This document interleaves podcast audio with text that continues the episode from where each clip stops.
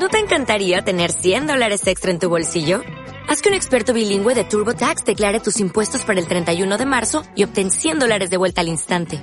Porque no importa cuáles hayan sido tus logros del año pasado, TurboTax hace que cuenten. Obtén 100 dólares de vuelta y tus impuestos con 100% de precisión. Solo con Intuit TurboTax.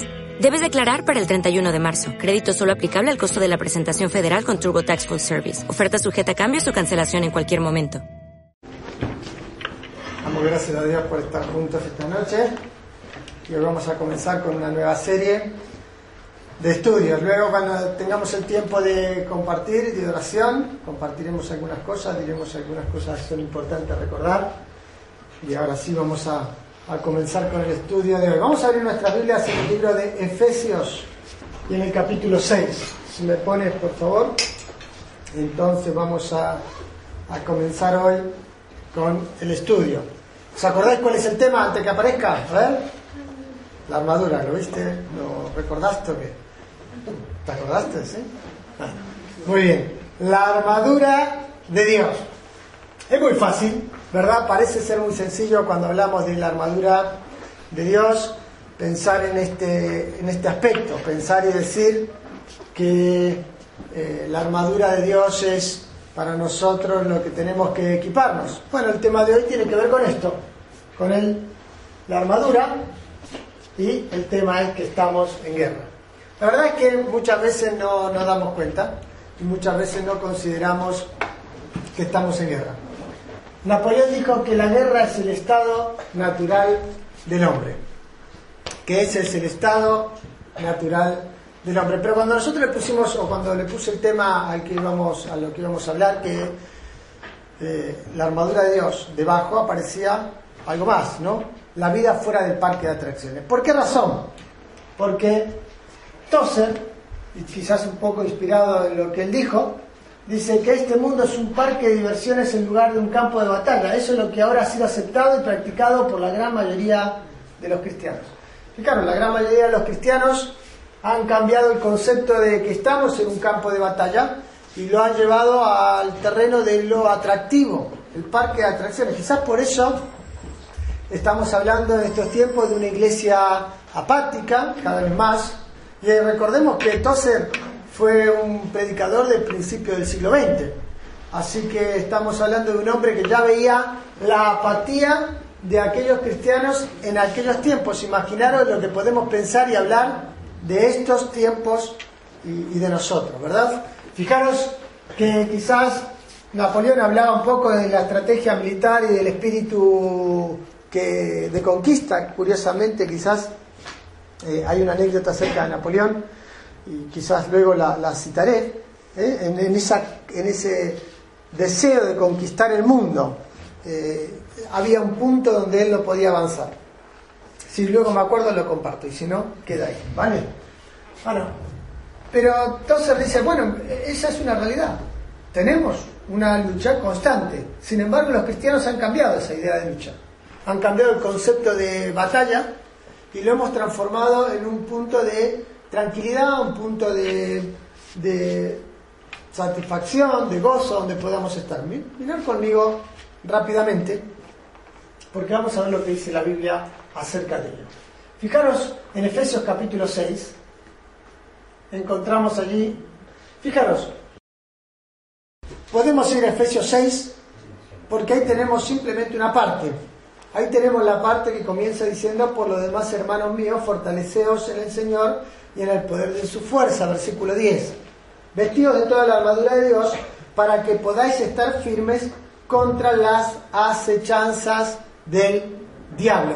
Hoy simplemente vamos a hablar de que estamos en guerra. La semana próxima, y antes de comenzar a hablar de la armadura, vamos a hablar del enemigo, de nuestras almas, del diablo. Y ya nosotros hablamos del diablo y no hablamos mucho de él. Y no conocemos mucho de él. Pues vamos a centrarnos en el personaje del diablo. La semana próxima hablaremos solo del diablo y luego sí comenzaremos con la armadura del creyente. Pero Efesios capítulo 6 no solo nos presenta el enemigo, como acabamos de mencionar, sino también el equipamiento. Y por eso va a decir porque no tenemos lucha contra sangre, eh, contra sangre y carne, sino contra principados, contra potestades, contra los gobernadores de las tinieblas de este siglo, contra huestes espirituales de maldad en las regiones celestes. Por tanto, dice ahora, tomad toda la armadura de Dios, para que podáis estar, eh, para que podáis resistir eh, en el día malo y habiendo acabado todo, el resultado es estar firmes. Así que, bueno, nos presenta algunas cosas. Nos presenta el enemigo, nos presenta el equipamiento que tenemos que tener, nos presenta la energía que vamos a tener también para poder enfrentar esta lucha. ¿Cuál es la energía? El Señor y el poder de su fuerza. En un momento vamos a detenernos en ello. Y finalmente, por supuesto que nos va a dar un estímulo para que nosotros podamos ser alentados en esta lucha que tenemos que enfrentar. Fijaros que hubo una, ahí existe todavía, todavía vive el apologista, un apologista, el predicador británico, llamado John Blanchard, escribió, se nos opone un enemigo viviente, inteligente, pleno de recursos y astuto, que puede sobrevivir a los cristianos más viejos, trabajar más que los más ocupados, pelear más que los más fuertes y burlar a los más sabios. La verdad es que creo que hemos eh, menospreciado a nuestro enemigo. ¿No es cierto? Muchas veces hablamos, no, bueno, tenemos la victoria y leíamos Romanos capítulo 8, que es un capítulo extraordinario, ¿verdad? Cuando pensamos en lo que Romanos capítulo 8 nos enseña, y allí en el versículo 39 eh, dice, ¿quién nos podrá separar del amor de Dios? Entonces vemos que en definitiva tenemos una seguridad, tenemos una, una eh, confianza cada uno de nosotros. Es más, Pablo va a decir que somos más que vencedores por aquel que nos amó. Y entonces, desde esa perspectiva, ¿qué pasa? Menospreciamos el enemigo. Bueno, una de las cosas por la cual la semana que viene hablaremos del diablo y explicaremos un poco más acerca de Satanás o acerca del querubín grande y protector, como lo va a presentar también allá en el libro de Ezequiel. Eh, la, la, realidad es que queremos conocer a nuestro enemigo y tenemos que conocerlo, conocerle, para saber también cómo responder ante ellos. Ahora, fijaros cuál es el escenario que Pablo nos presenta. El escenario que Pablo nos presenta es el escenario de una lucha, el escenario de un combate. Y Pablo usa mucho la figura de el soldado y también la figura del atleta, ¿verdad? Por ejemplo, cuando nosotros hablamos del atleta encontramos si es Pablo el escritor del libro de los Hebreos en Hebreos capítulo 12, ¿no? que tenemos que correr la carrera con paciencia. Lo encontramos allí en segunda de Timoteo, que Pablo va a decir que el que lucha como atleta de todos se abstiene, ¿verdad? En Primera de Corintios va a decir que tenemos que correr la carrera eh, de tal manera que obtengamos el premio. Primera de Corintios capítulo 9. Pero también Pablo usa mucho la figura del soldado. ¿Os acordáis? Dice, por ejemplo, a, Timoteo le va a decir que eh, el soldado debe que debe no enredarse en los negocios de la vida, ¿verdad? Eh, va a decir, va a hablar del soldado en distintos aspectos y de hecho va a usar términos militares, le va a decir, te encarezco delante de Dios y del Señor Jesucristo. Eso es, una, es un término militar, así que Pablo está haciendo un, un llamado solemne y de un militar, de uno que está luchando. Le va a decir, te ruego que milites, ¿verdad? También la buena milicia. Y le va a hablar de esos conceptos y esos términos que son importantes, que nosotros también recordemos que estamos en lucha y estamos en un terreno y en una guerra. ¿Quiénes son nuestros enemigos? Bueno, primero quizás lo hemos mencionado, pero nosotros tenemos que recordar que hay fuentes de tentación. Recién cantábamos un coro que está basado en Apocalipsis 21, ¿verdad? El coro de Apocalipsis 21 dice que no habrá más llanto ni habrá más dolor, ¿verdad? ¿Por qué? Porque las primeras cosas pasaron. Bueno, ¿por qué no va a haber más llanto cuando todo sea renovado? Porque todo va a ser nuevo.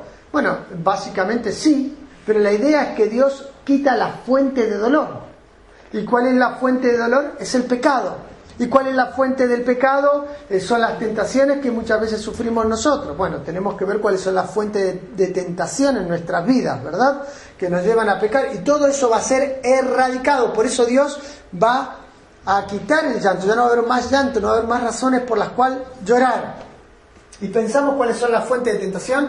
Efesios 2, 1 dice, y Él os dio vida a vosotros cuando estabais muertos, ¿en dónde? En vuestros delitos y pecados, en los cuales anduvisteis en otro tiempo siguiendo la corriente de este mundo. Bueno, ahí tenemos el primer, la primera fuente de tentación para nuestras vidas, es el mundo. El mundo. Entonces, nosotros encontramos eh, allí en 1 Juan capítulo 2, versículo 15, dice, Juan, no améis al mundo, ni las cosas que hay en el mundo, porque si alguno ama al mundo, el amor del Padre no está en él. Pablo le va a decir a los romanos, no os conforméis a este siglo, a este tiempo, a este mundo. Bueno, ahí tenemos la primera fuente de tentación en nuestras vidas, el mundo. Lo que el mundo nos ofrece. ¿Qué nos ofrece? Por ejemplo, la vanagloria de la vida, va a decir 1 Juan capítulo 2, ¿verdad? Bueno, seguimos leyendo. Dice, siguiendo la corriente de este mundo, conforme al príncipe de la potestad del aire Así que ahí tenemos la segunda fuente de tentación. La segunda fuente de tentación es Satanás. Ahí tenemos la segunda fuente de tentación, Satanás. Y observamos que, como dice Juan también en su primera carta, que el mundo entero está bajo el maligno. Y aunque nosotros muchas veces vivimos como si esto fuera un parque de atracciones, tenemos que recordar que el mundo entero está bajo el maligno y tenemos que estar preparados para enfrentarnos a Satanás. Escucha, el mundo, segunda fuente de tentación, Satanás. Y Satanás sigue operando de la misma manera que operó en Edén. Eh, y, va seduciéndonos y va ofreciéndonos aquello que realmente nos puede eh, parecer apetecible, porque nunca ninguna tentación va a ser desagradable. No vamos a ser tentados en algo feo, sino en algo incorrecto. Porque si fuese feo, no caemos, ¿verdad? Así que el diablo no nos, no nos va a ofrecer algo feo, algo desagradable, sino algo en lo que nosotros podamos desobedecer a Dios. Así que recordamos, la primera fuente de tentación, el mundo, la segunda fuente de tentación, Satanás. Y fijaros que dice allí, el espíritu de que ahora operan los hijos de desobediencia, entre los cuales también todos nosotros vivimos en otro tiempo haciendo los deseos de nuestra carne, haciendo la voluntad de la carne y de los pensamientos, y éramos por naturaleza hijos de ira lo mismo que los demás. Bueno, tenemos la tercera fuente de tentación, la carne. Ahora, volvemos a 1 Juan capítulo 2. No améis al mundo ni las cosas que están en el mundo, porque si alguno ama al mundo, el amor del Padre no está en él y todo lo que hay en el mundo, los deseos de la carne, los deseos de los ojos y la vanagloria de la vida, no provienen del Padre, sino del mundo. Y el mundo pasa en sus deseos, pero el que hace la voluntad de Dios permanece para siempre. Tenemos, el mundo nos va a ir ofreciendo, nos va a ir seduciendo y poco a poco desviándonos de los propósitos de Dios. La verdad es que cuando nosotros miramos las iglesias en Apocalipsis encontramos una iglesia como la iglesia de Pérgamo, que invocaba al nombre de Dios pero una iglesia mundana. El mundo se había introducido en la vida de la iglesia. Eso es un peligro que corremos. Que el mundo se introduzca en la vida de la iglesia. A veces hablamos y pensamos que una vida espiritual es una vida que tiene un determinado aspecto. Cuidado con los aspectos. Cuidado. Recordemos que si queremos hablar y pensar de aspectos religiosos, podemos pensar en los fariseos, ¿verdad? ¿Qué aspecto tenían? Parecían los más eh, sacro que había, lo más santo que podía haber eran ellos, y es más, en determinadas fiestas aún más. Sin embargo, no se trataba solamente de aspecto. Cuando hablamos de mundanalidad, no hablamos de si me visto de una forma o hago tal cosa, sino ya cómo pienso, cómo siento, qué cosas incorporo a mi vida. Y a veces, no teniendo un aspecto, eh, vamos a decir, no cristiano, siendo teniendo un aspecto correcto, tenemos un corazón mundano, porque en el centro del trono de nuestra vida está sentado cualquier otra cosa que no es Dios. Nuestros planes, nuestros proyectos, nuestro progreso en la vida, que cosas que no están mal, pero cuando ocupan el lugar de Dios sí. Cuidado, que ese es el tema allí. Y recordamos que luego tenemos a Satanás, Satanás que es muy hábil y se disfraza como ángel de luz, dice primera de segunda de Corintios capítulo 11, ¿os acordáis? Dice que se disfraza como ángel de luz y sus ministros se disfrazan como ministros de justicia, pero cuidado, que cuyo fin será conforme a sus obras. Van a actuar así. Así que tenemos que tener cuidado de no ser tentados. Y la carne, la carne son aquellos deseos naturales que están en nuestra vida, que algunos de ellos son, podemos decir, correctos. Podemos decir que algunos deseos que tenemos en nuestra vida son y naturales son correctos. Pero cuando son saciados y suplidos dentro del programa y la voluntad de Dios, fuera de la voluntad de Dios, son incorrectos. Entonces tenemos que tener mucho cuidado con ello. Por eso nos recuerda también Santiago que cuando alguno es tentado no diga que es tentado de parte de Dios porque Dios no puede ser tentado ni Él tienta a nadie, sino que cada uno es tentado cuando de sus propios deseos naturales es atraído y seducido. Y entonces una vez, cuando eso ha hecho nido en nuestro corazón, cuando le hemos dado lugar a eso, ah, entonces da lugar al pecado. El Señor Jesús, cuando estaba hablando y, hablaba justamente de los deseos de la carne, allí en el sermón de la montaña, y nos encontramos que en un momento le va a decir, bueno, oíste que fue dicho, eh, no cometerás adulterio, pero yo os digo, un momento, que hay deseos en la carne que nosotros alimentamos, que nosotros promovemos en un pensamiento, en un deseo interno, y también hemos dado lugar a la carne y al pecado. Así que tenemos que recordar que eso es muy importante para nosotros, las tres fuentes de tentación. Pero en el capítulo 6 de Efesios, que es donde estamos comenzando, lo que vamos a observar son algunas cosas que son para nosotros importantes. Bueno, este es un cuadro, y antes que nada, para que tengamos en cuenta. Esta es una pintura que estuvo en varios museos de, Europa, terminó allí en una, prestigiosa casa de subasta en Austria, y no sé, vaya a saber quién lo compró, pero fijaros cómo es el título. El título de este, eh, este cuadro es Derrotado por el Diablo. La verdad es que esta es una pintura eh, de una época finales de, la época medieval casi, pero está inspirado en, en un pensamiento o en una, en una superstición eh, alemana.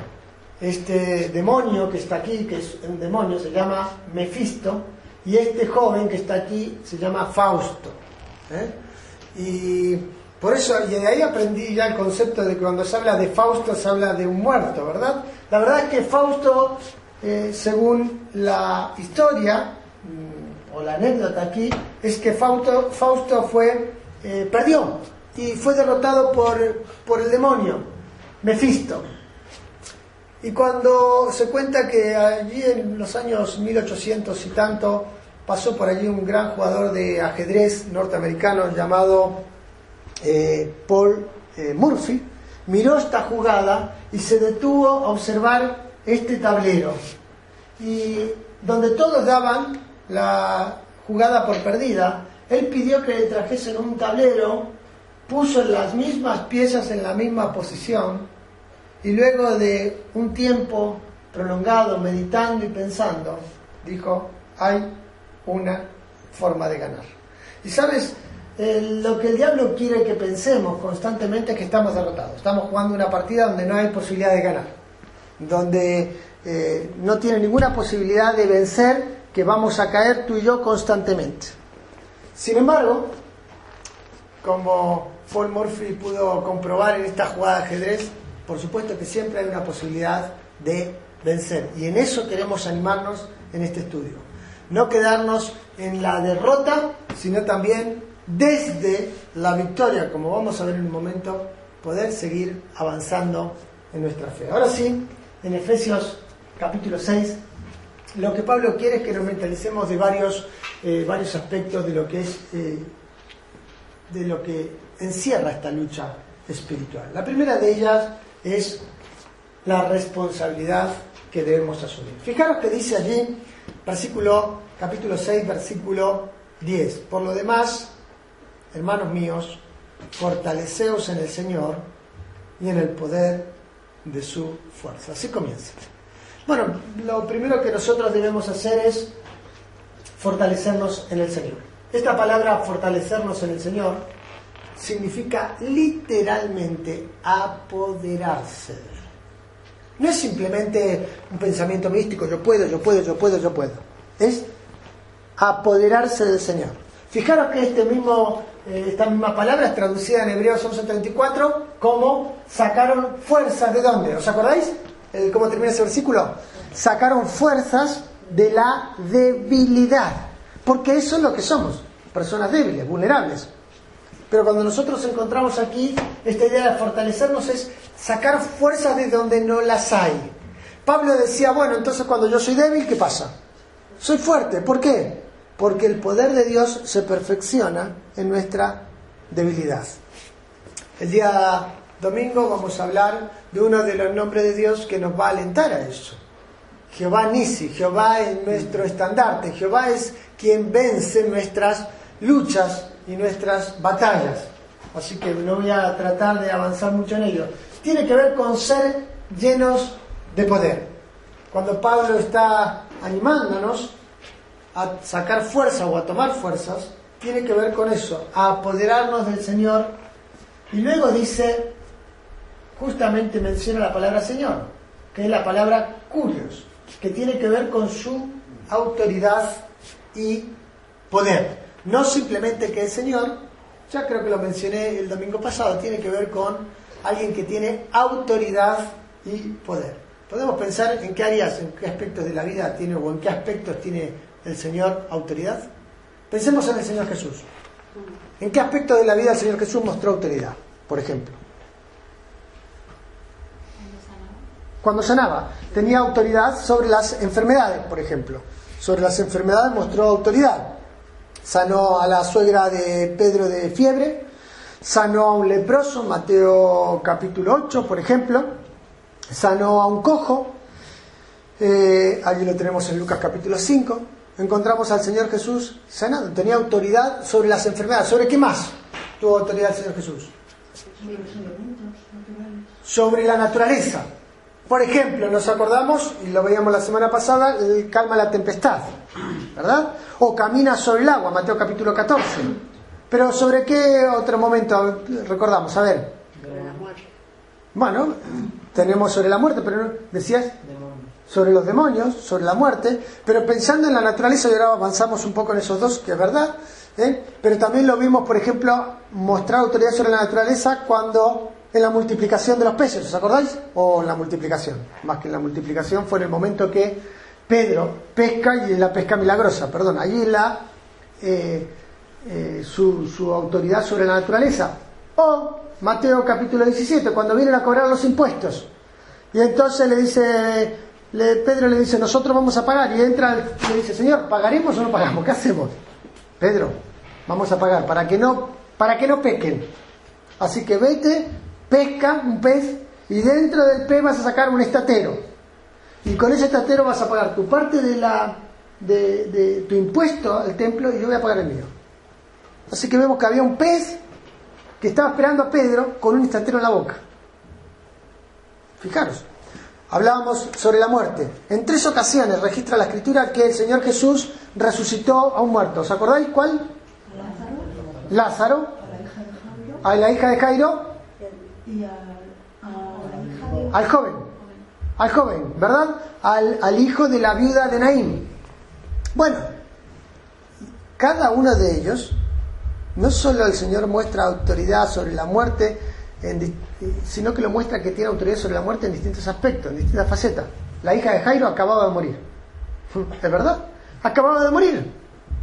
Así que apenas llevaba unas horas muertas, el Señor la resucitó. Eh, el joven, el hijo de la viuda de Naim, ya llevaba unos días muertos porque lo llevaban a enterrar. Y el Señor detiene allí el cortejo y resucita a aquel joven. Pero Lázaro llevaba cuatro días muerto. Ya más, de uno parece que está muerto, ¿no? cuatro días, ¿cómo huele? Bueno, ahí está, cuatro días y es resucitado. Así que el Señor mostró autoridad sobre los, sobre la muerte, sobre los demonios, decía también.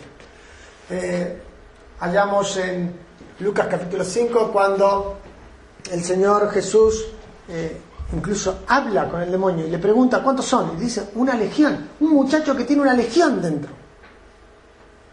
Así que expulsa allí, hablamos de María Magdalena, dice que tenía demonios dentro y el Señor también la libró, así que tuvo autoridad sobre los demonios. nos encontramos que el Señor Jesús mostró autoridad en todos los aspectos de la vida, así que Él es el soberano, Él tiene autoridad y poder, así que piensa en cualquier área de la vida en la que tú y yo tenemos dificultad, el Señor es soberano sobre ello. Por eso la invitación de Pablo es a fortalecernos en el Señor y en el poder de su fuerza. ¿Os acordáis cuando el Señor hablaba y decía que Él tenía autoridad y le fue dada autoridad sobre todas las cosas, ¿no?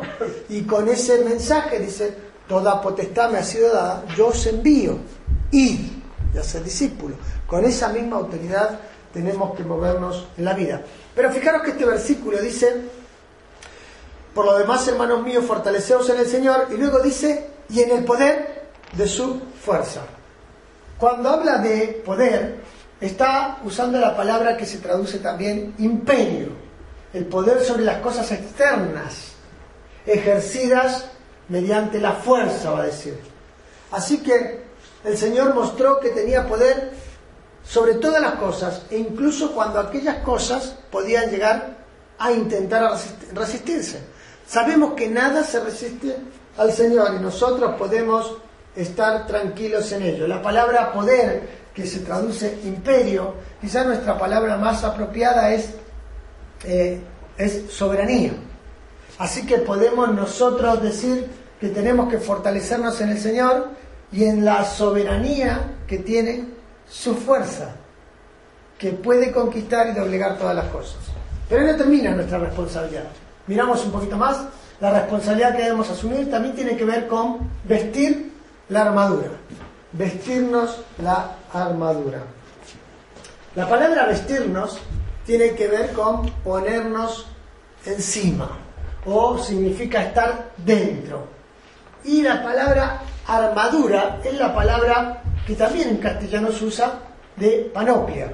Bueno, yo le iba a traer, yo tengo una en casa, una pequeña, ¿vale? Tengo en mi, en mi despacho eh, lo que se puede describir como una panoplia, que es, habéis entrado a un lugar y encontráis todas las armas, ¿verdad? Encontráis espadas allí cruzadas en un tablero de madera, espada, encontráis allí protecciones que usaban o, el mismo eh, casco de protección que usaban y demás, en un escudo. Bueno, eso es una panoplia. Dices, la armadura. ¿Y qué, qué está diciendo? La traducción es clara toda la armadura. Eso es lo que está diciendo. No es que podemos usar parte de la armadura, sino que tenemos que usar toda la armadura que Dios nos ha provisto. Podemos concluir que el creyente llega a ser fortalecido en el Señor cuando ha revestido de todas y cada una de los elementos defensivos que Dios le provee en gracia.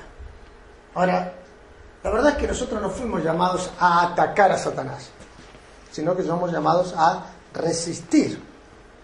Y el Señor nos ha provisto de eh, una equipación, vamos a decir así, defensiva, para protegernos.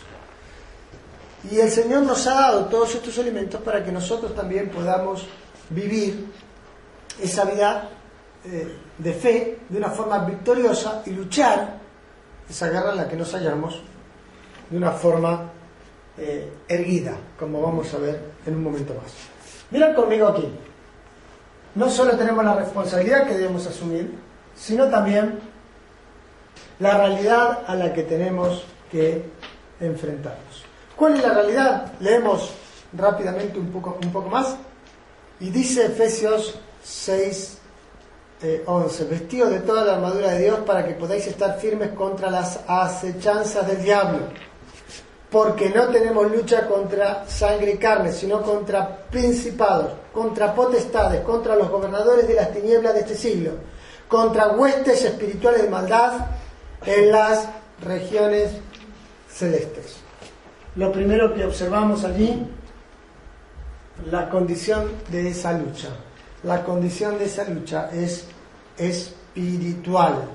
No tenemos una lucha contra carne ni contra sangre es espiritual. Y esa palabra lucha tiene que ver con lucha cuerpo a cuerpo.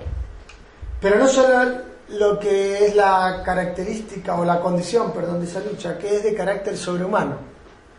que tiene que ver con eh, algo espiritual, no es algo que nosotros vamos a poder vencer por nosotros mismos, porque es una lucha cuerpo a cuerpo, es espiritual y tenemos que estar preparados para ello, sino también las características de este eh, o de este enemigo, las características básicas. Observar que va a darnos las categorías, ¿verdad? Dice allí que son principados y potestades.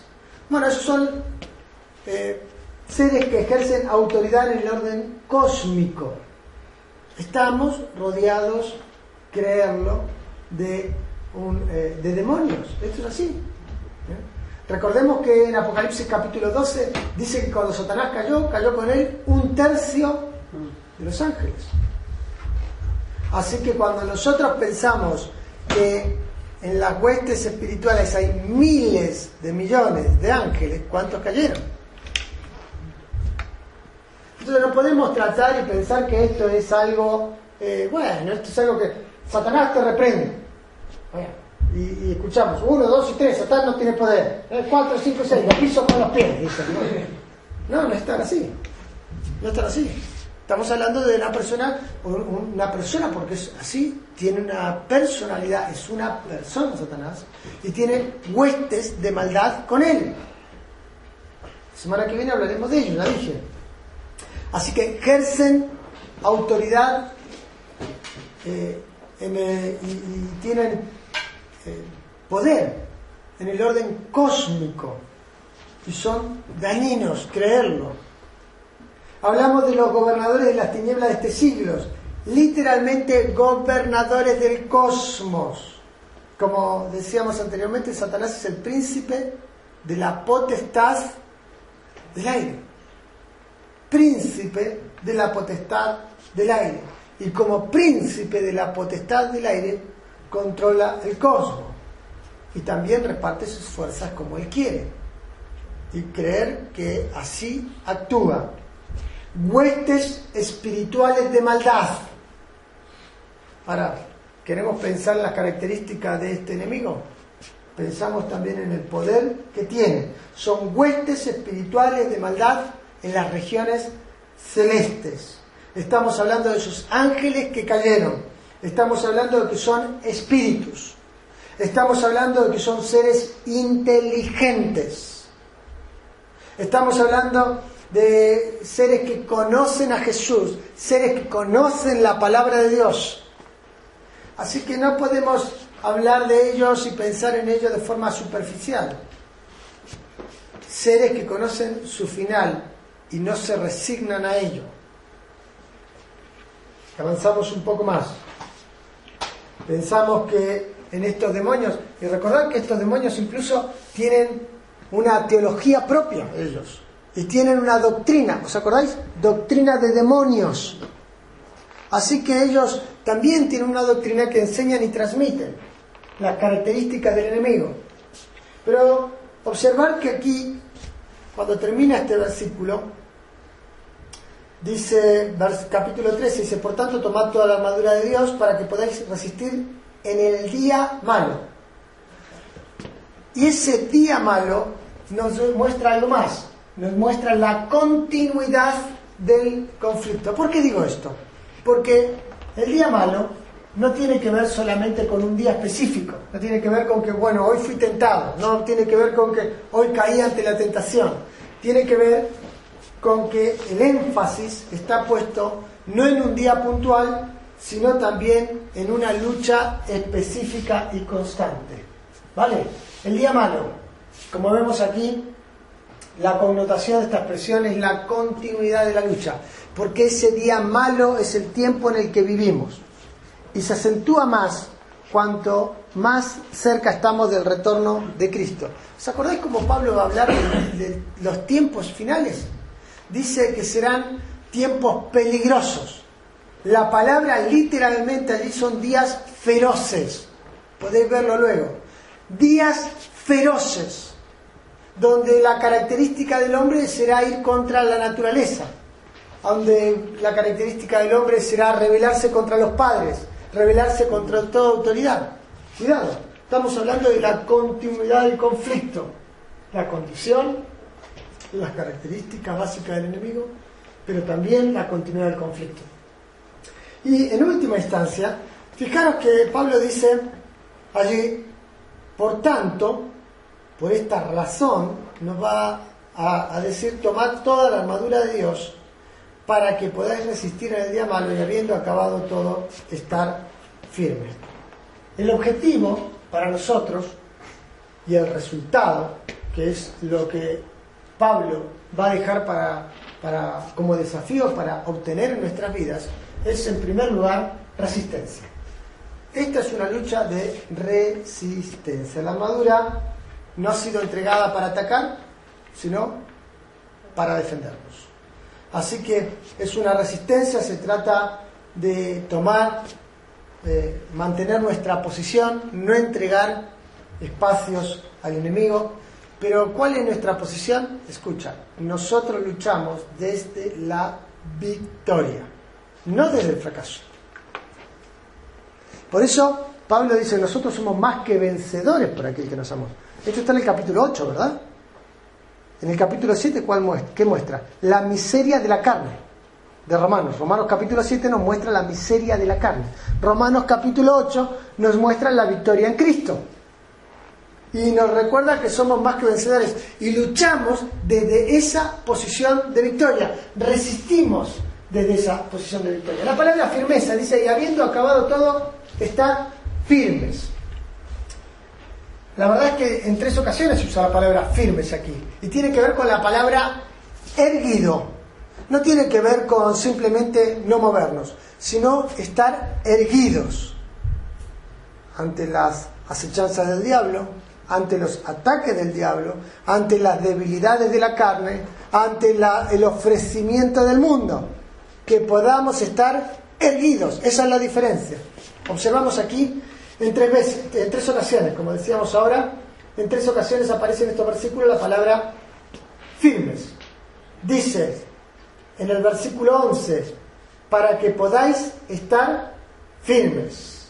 Luego lo hallamos en el versículo 13, y habiendo acabado todo, estar firmes. Y luego en el versículo 14, estar pues firmes no nos da la idea de un soldado que mantiene su posición, que no se entrega, que no se doblega ni baja la perspectiva.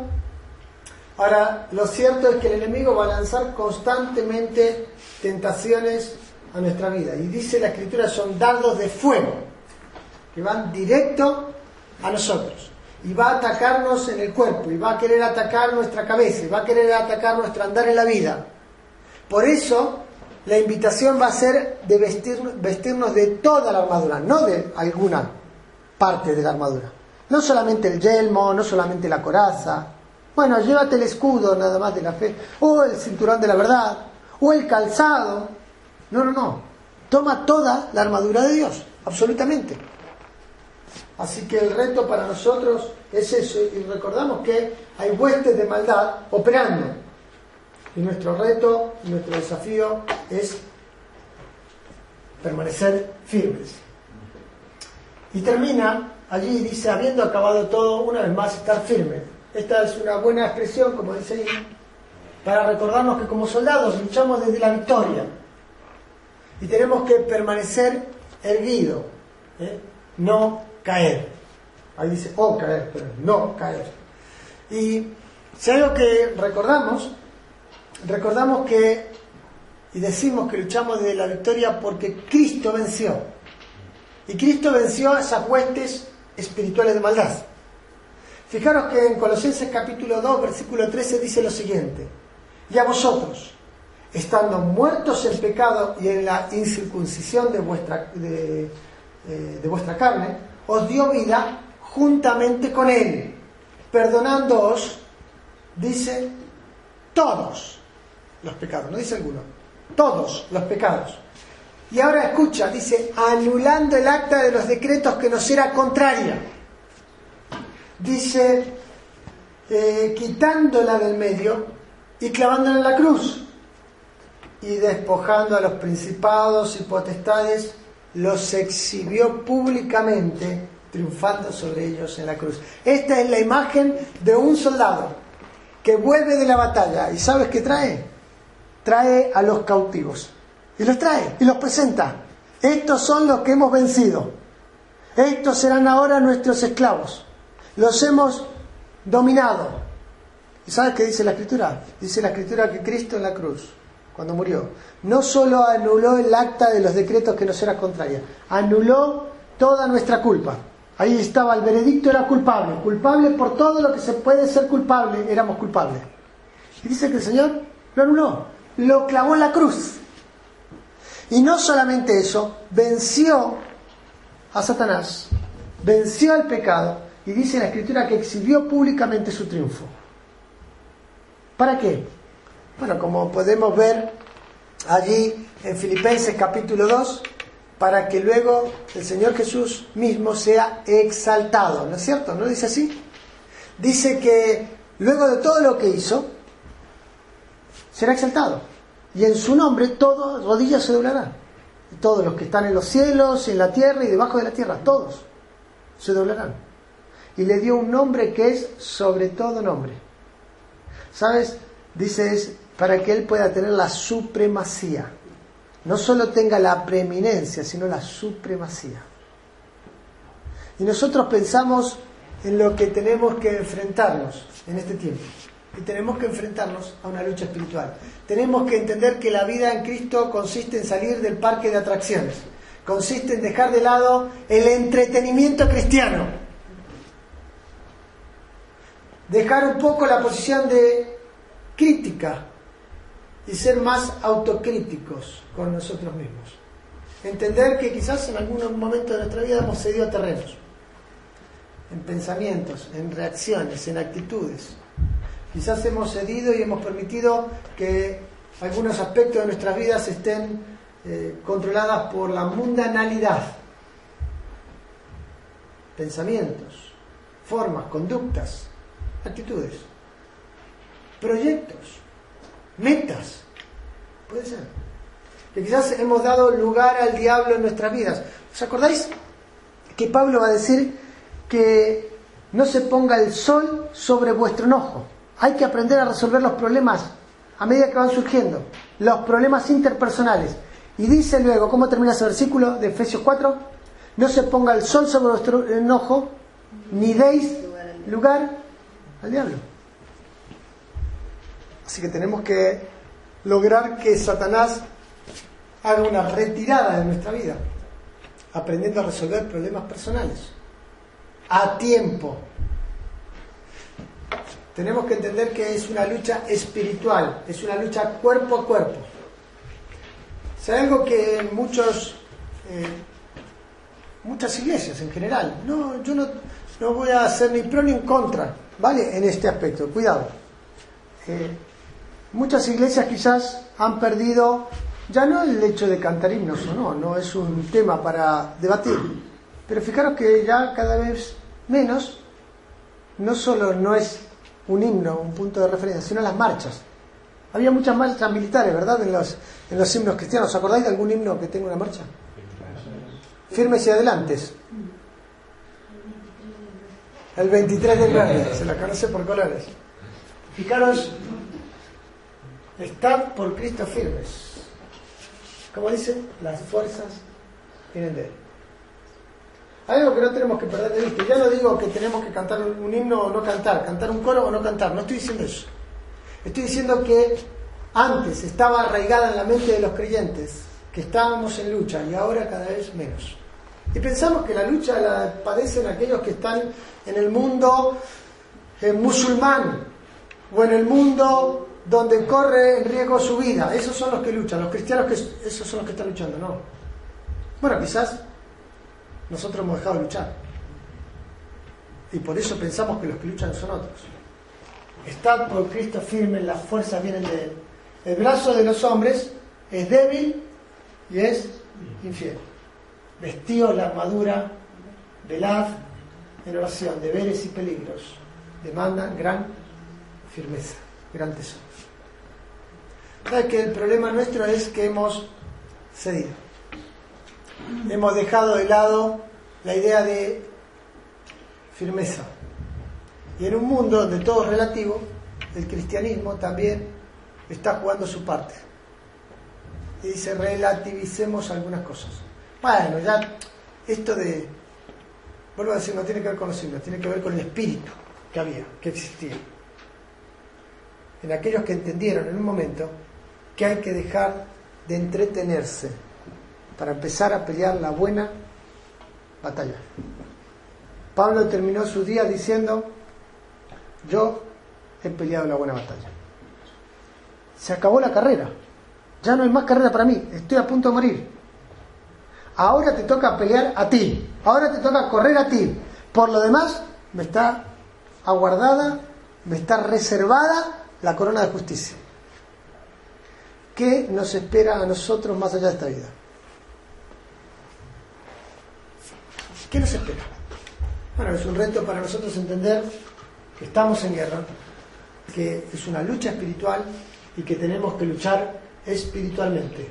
Estamos en guerra. La vida fuera del parque de atracciones.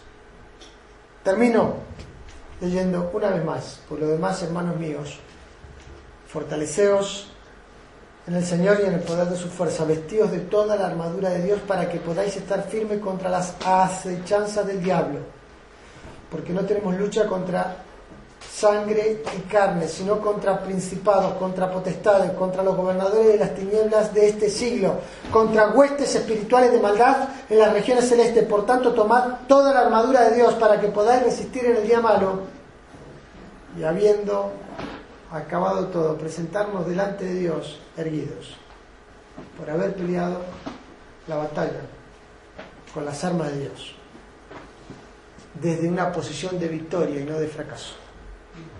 No desde la derrota, sino desde la victoria que Cristo obtuvo para nosotros. Vamos a tomar una espada, vamos a tomar un escudo, vamos a ponernos el yelmo de la salvación para mostrar que estamos preparados para la batalla que tenemos que enfrentar. Y si el Señor nos llama, podamos decir, he peleado la buena batalla. Que el Señor nos ayude a tomar e incorporar estas cosas a nuestra vida, hermano.